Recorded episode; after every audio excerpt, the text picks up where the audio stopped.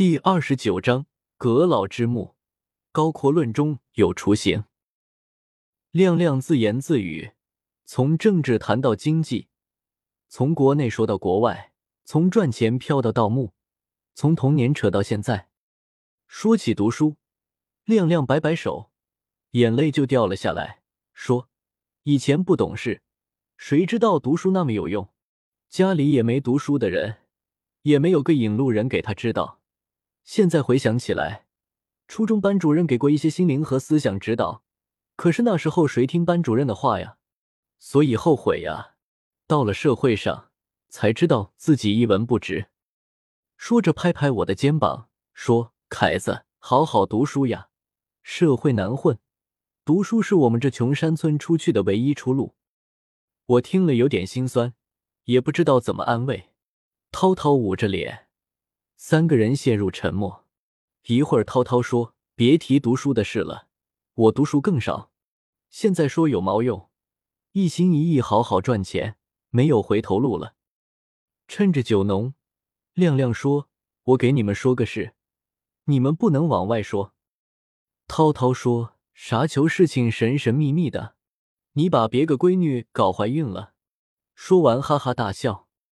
我说：“估计不是闺女。”是个年纪大的，亮亮说：“你们一点不正经，不说了。”涛涛说：“说嘛，逗一下你的。”我说：“快说，我最喜欢听故事。”亮亮说：“不准外说啊，是关于盗墓的。”我和涛涛都不解其意，盗墓队不是卖完了吗？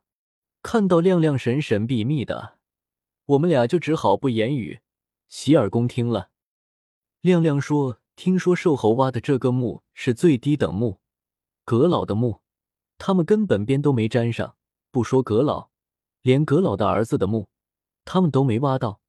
但是据说阁老墓就在我们村后面，他们挖的那个墓，估计是个暗中受宠的女子，就是我们现在说的小三，入不了主墓，可能提前死了，阁老就秘密把她安葬在他的墓穴旁边了。”我一听，貌似有那么点理，但很牵强。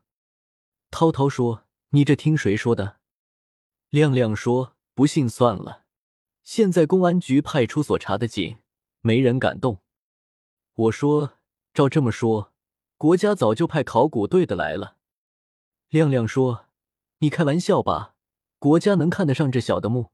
再说考古队一插手，下面的这些老爷们还有汤喝，都闷着不上报。”说不定哪天就这些老爷们安排的枪手给挖了。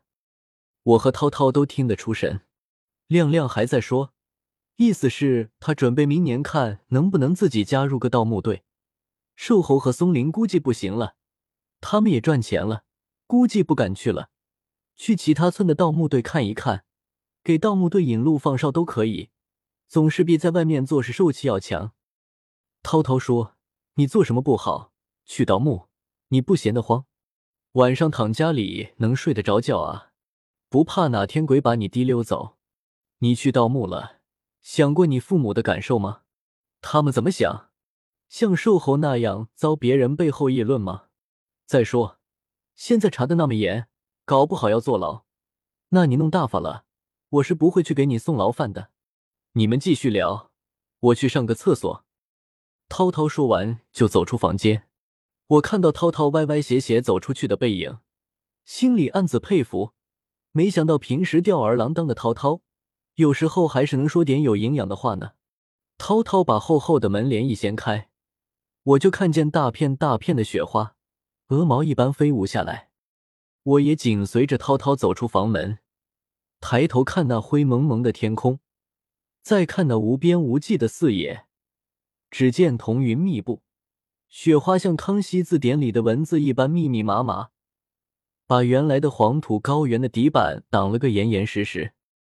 我甚至看不清楚亮亮家门口的那棵榆树，它仿佛春天里的一株梨树，浑身结满了耀眼的花朵。雪花打在脸上，眼睛都无法睁开。我很想高歌一曲：过年了，下雪了，这样的情景似曾相识。何止似曾相识，简直提头之尾。下了雪，才叫过年，才有年味，小朋友才有欢乐，大人们才有笑容。围着火炉吃年夜饺子，那是最美好的时光了。